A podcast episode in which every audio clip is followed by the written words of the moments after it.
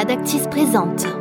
Risque Tech et Assurance, le podcast qui décrypte comment la data et l'analytics aident à construire le futur de l'assurance. Software, data, consulting, c'est l'ADN d'Adactis. Dessiner des solutions innovantes dédiées aux acteurs du secteur de l'assurance, c'est la vision d'un groupe qui, depuis 28 ans maintenant, accompagne les compagnies dans leurs défis actuariels. Bienvenue dans le podcast Risk Tech et Assurance, le pilier tech de la Risk Tech. C'est le sommaire de ce nouvel épisode avec à mes côtés en plateau un nouvel invité. Franck Collignon, bonjour. Bonjour Jean-Baptiste. Vous êtes euh, le directeur général du département produits et technologies d'Adactis.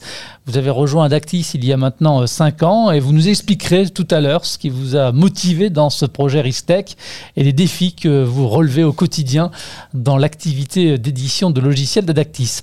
Alors on le sait tous, hein, Adactis est un fournisseur de solutions actuarielles et logiciels innovantes, mais dans le modèle RISTEC d'Adactis précisément, quelle est la place de la tech et du logiciel, Franck? Alors le logiciel et la tech ont une, place fondamentale.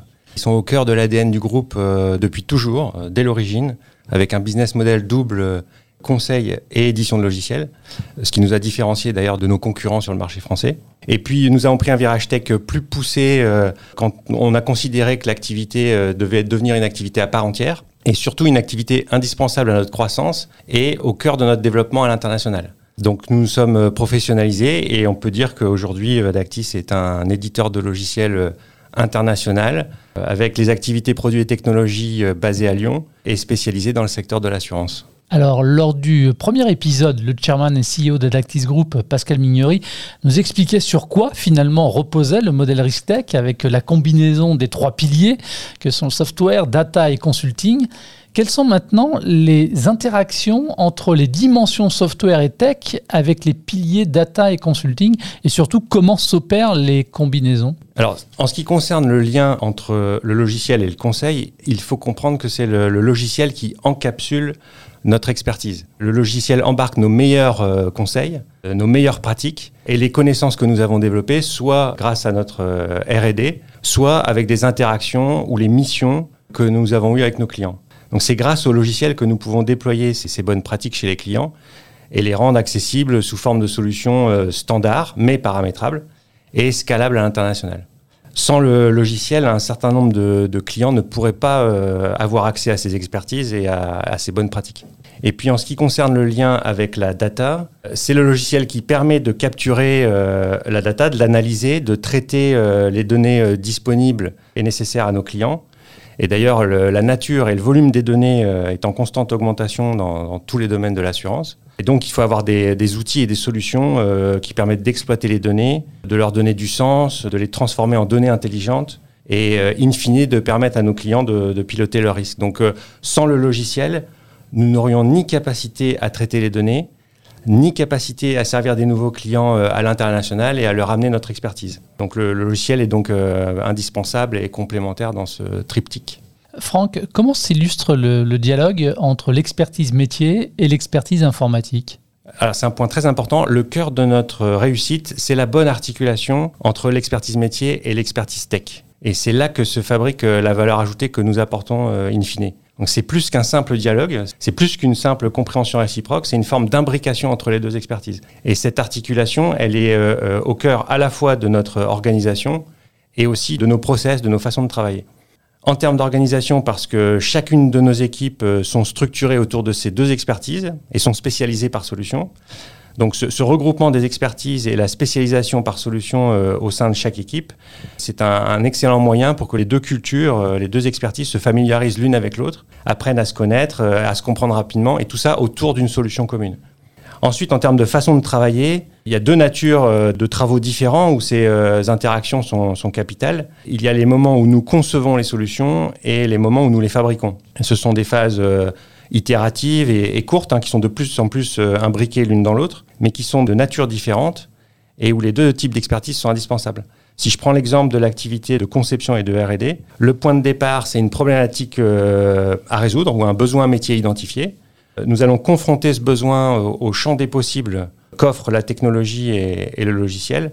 Nous allons étudier la faisabilité, euh, les différents scénarios possibles. Euh, nous allons essayer de trouver une façon d'y répondre et euh, identifier non seulement ce que coûterait la solution, mais aussi ce qu'elle vaut pour les clients Et donc, pour faire ce travail, nous avons besoin de, compétences en management de produits, nous avons besoin de, comprendre finement le, besoin métier, et nous avons aussi besoin de compétences en architecture logicielle, toutes sortes d'expertise logicielle, et les deux types d'expertise travaillent dans cette étape main dans la main. Alors, vous venez de, parler là de la partie conception comme étant euh, finalement la première des deux grandes activités de votre métier. Vous me voyez venir, qui est donc la, seconde Oui, l'activité de, delivery en tant que telle. Alors, il s'agit de produire les solutions, évidemment, les, cas d'usage, les fonctionnalités.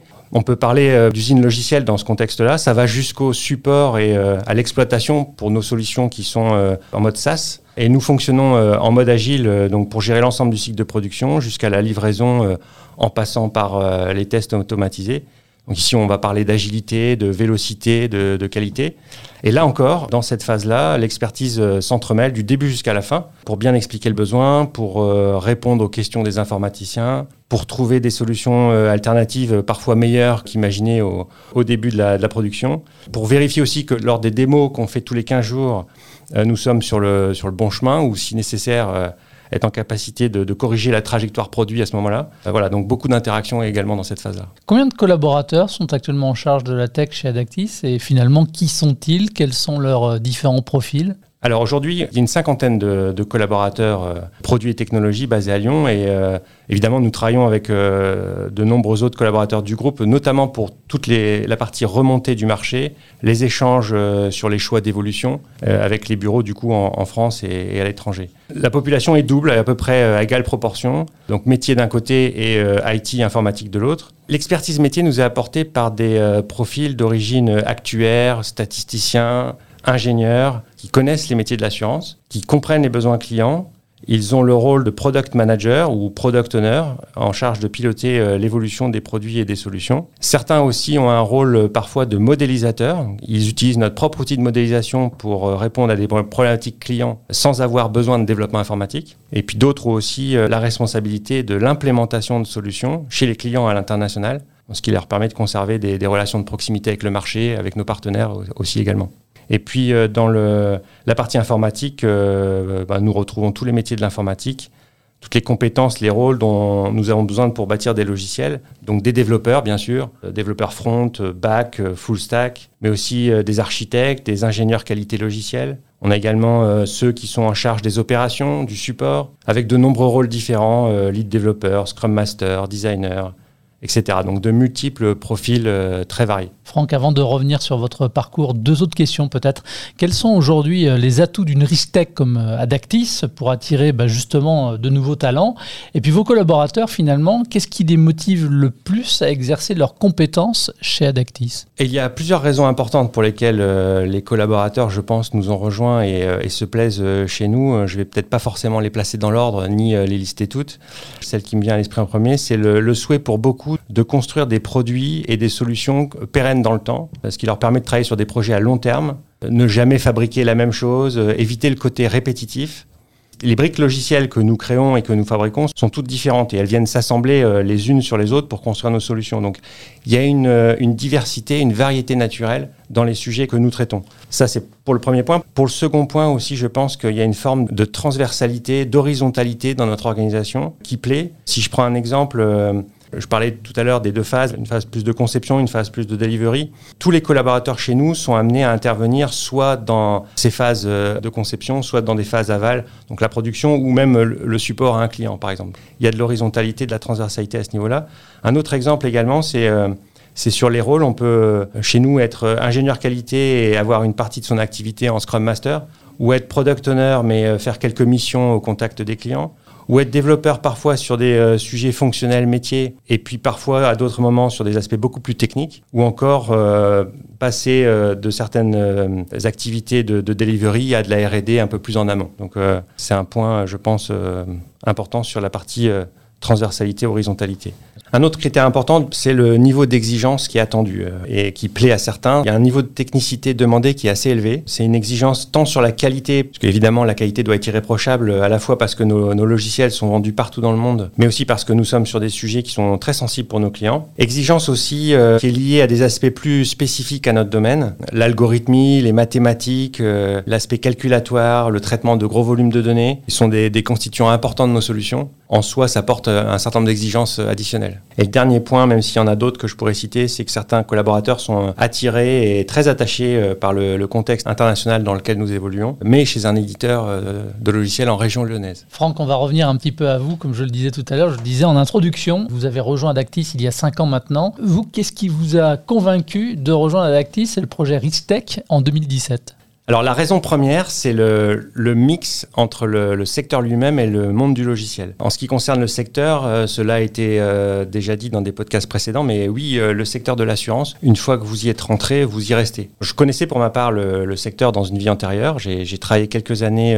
côté assureur et j'avais aussi réalisé quelques missions de, de conseil dans l'assurance. Il y a des préjugés parfois sur ce secteur et pourtant il y a de nombreuses évolutions passionnantes qui sont en cours. Les métiers de l'assureur sont intéressants, euh, la souscription, la tarification, l'évaluation des risques, euh, le climatique. Et faire évoluer ces métiers, c'est encore plus intéressant. Donc ce sont des, euh, métiers qui sont porteurs de sens et, et, surtout le logiciel et la tech peuvent apporter énormément aux assureurs et aux assurés. Alors rejoindre Adactis, c'était une façon de mêler à la fois l'intérêt du secteur et ma passion pour le, monde de la tech et du logiciel. Un autre aspect important, c'est que chez Produits et, et Technologies, il y a toujours de nouveaux challenges, mais nous, les relevons ensemble. Le collectif est important, il y a beaucoup d'entraide, nous apprenons ensemble et euh, il y a toujours du, temps pour aider les autres, partager euh, sa propre connaissance, ses expériences. Nous montons en compétences collectivement et c'est un point euh, fondamental et, très apprécié également par les collaborateurs. J'aurais pu l'ajouter à la liste, à la question précédente. Puis peut-être dernier point, je dirais que c'est la place de l'humain. Je dirige une équipe à taille humaine avec une organisation très horizontale, très flat.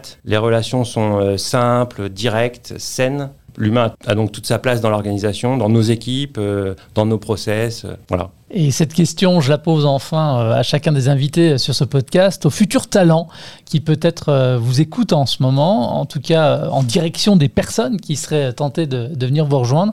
Qu'est-ce que vous auriez envie de leur dire directement? La réponse, elle est simple, c'est que tous ceux qui sont venus nous rencontrer, que ce soit des candidats, des stagiaires, euh, des partenaires potentiels, sont ressortis convaincus, convaincus par euh, l'intérêt du secteur, convaincus par l'intérêt de notre projet, de nos projets, de nos technologies, et puis enfin et surtout convaincus par euh, l'équipe qu'ils ont rencontrée. Merci Franck. Merci Jean-Baptiste. Merci d'avoir répondu à mes questions. Si vous souhaitez évidemment en savoir davantage sur Adactis, ses solutions d'accompagnement, mais aussi sur ses offres d'emploi à pourvoir, eh bien rendez-vous sur le site adactis.com. Merci et à très vite. Adactis vous a présenté Risk Tech et Assurance, un programme à retrouver sur l'ensemble des plateformes de diffusion de podcasts.